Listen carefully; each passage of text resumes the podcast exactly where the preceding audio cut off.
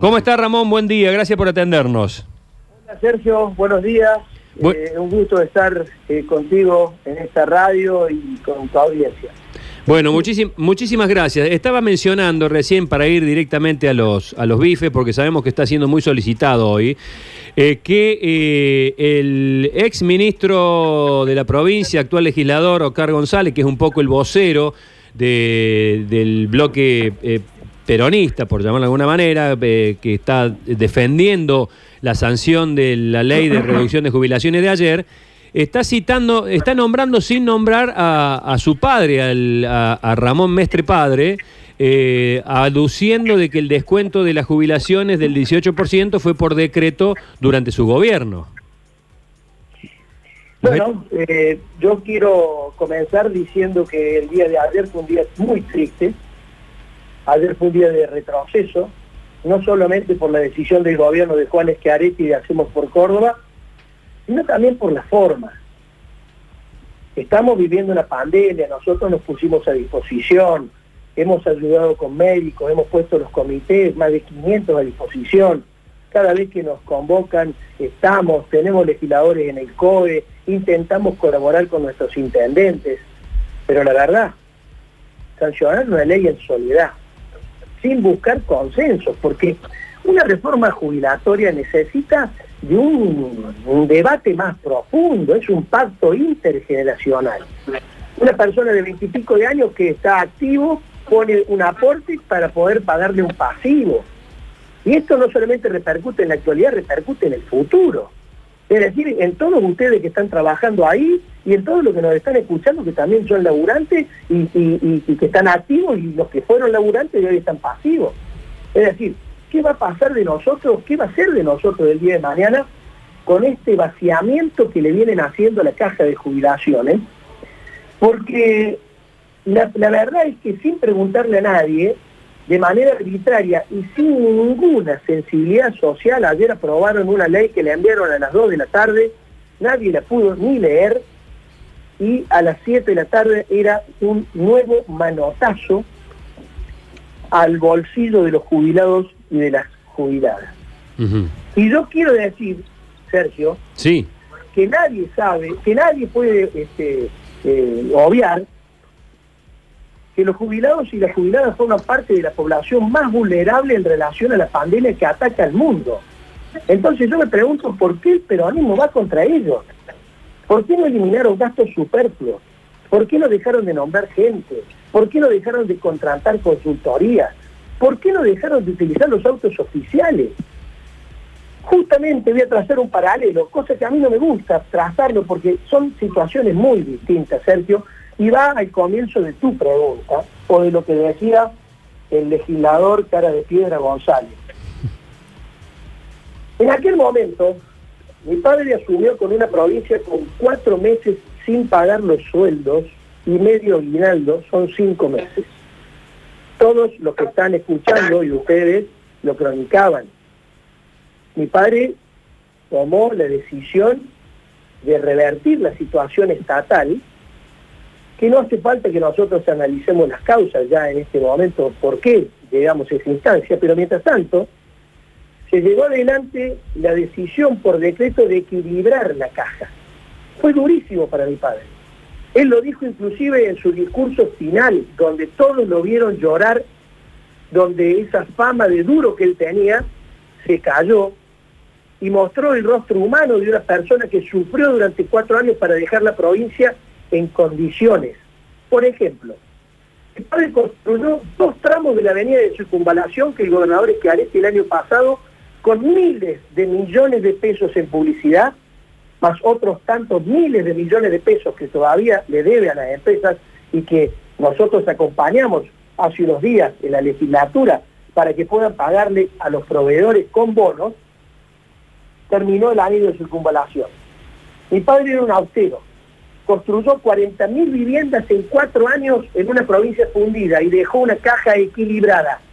Estos muchachos, durante 18 años, no construyeron planes de vivienda, no terminaron el anillo ni un pedazo de la circunvalación hasta que Macri les facilitó el acceso al crédito y este es otro de los graves problemas que tiene esta provincia, el tema de la deuda, por más que ayer lo escuché en un medio local al ministro decir que la deuda es un tema menor, miente, como lo dijo hace 45 días y yo le traté de tubular que no se meta con los jubilados.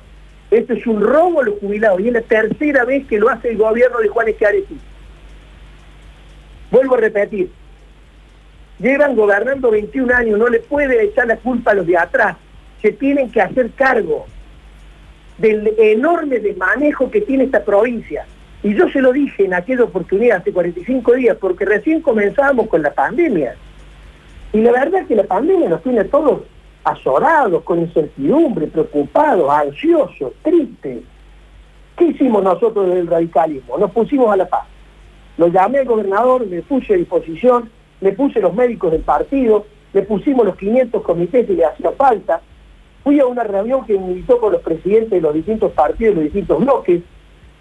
Y la verdad, hablamos de la cuestión sanitaria. Cuando terminaba la reunión le dije gobernador, no, hablar de la cuestión financiera y económica en otra oportunidad. Y ahora, entre gallos y medianoche, lamentablemente, como les decía recién, sin buscar consenso y de manera express, lo que han hecho es sacarle la plata a los jubilados y jubiladas de la provincia de Córdoba que van a cobrar menos. Ramón. más que la quieran disfrazar como la quieran disfrazar.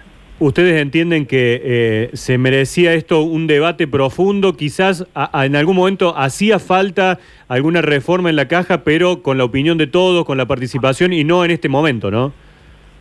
Pero por supuesto que sí, pero por supuesto que sí. Hay que discutir todos los temas. Yo tengo 47 años y, y, quiero que de una vez por todas nos pongamos de acuerdo en los consensos sociales, no con autoritarismo y a las patadones. Yo digo, en este momento de crisis sanitaria y económica, lo que más necesitamos es empatía.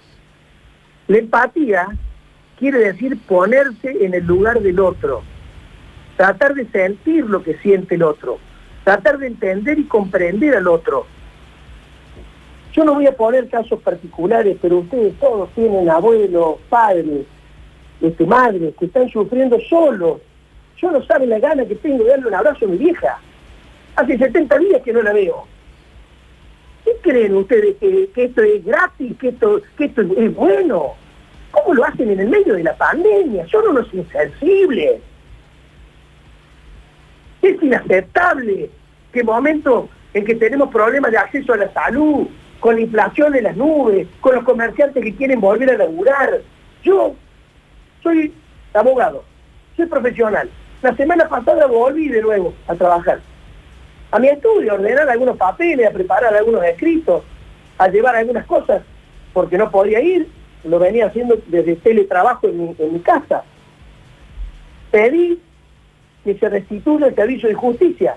El único lugar donde no se restituye el, el sistema de justicia es la circunscripción de la capital.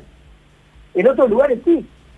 Pero mientras tanto, por el problema que se sucedió en el mercado norte que ahora tapa todo este tema de la reforma jubilatoria, yo cuando escuchaba las declaraciones de la mujer esa ayer, decir que fue con el hijo, el que se enfermó primero en el supermercado Granel y que encontró la posibilidad de ir al tránsito casi de la gente porque le quedaba cerca, la posibilidad de saber si tenía o no COVID y le dijeron que no había hisopado, que vuelva el otro día, le dijeron que no había test, le dijeron que vuelva el otro día y le dijeron, le hicieron el test y cuando volvió a los tres días le dijeron que el test lo habían perdido.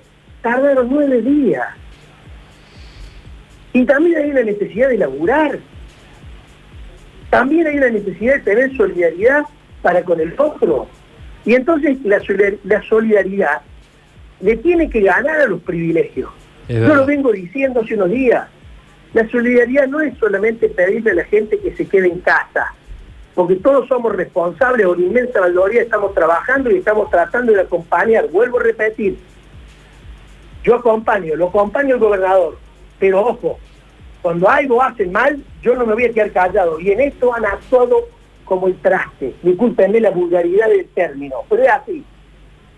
Porque sinceramente, solidaridad es que el gobierno provincial se ponga en los zapatos de los jubilados y de las jubiladas Acá no me pueden venir a traer a colación el decreto 1777 que mete. No, hace 21 años que el peronismo gobierna la provincia.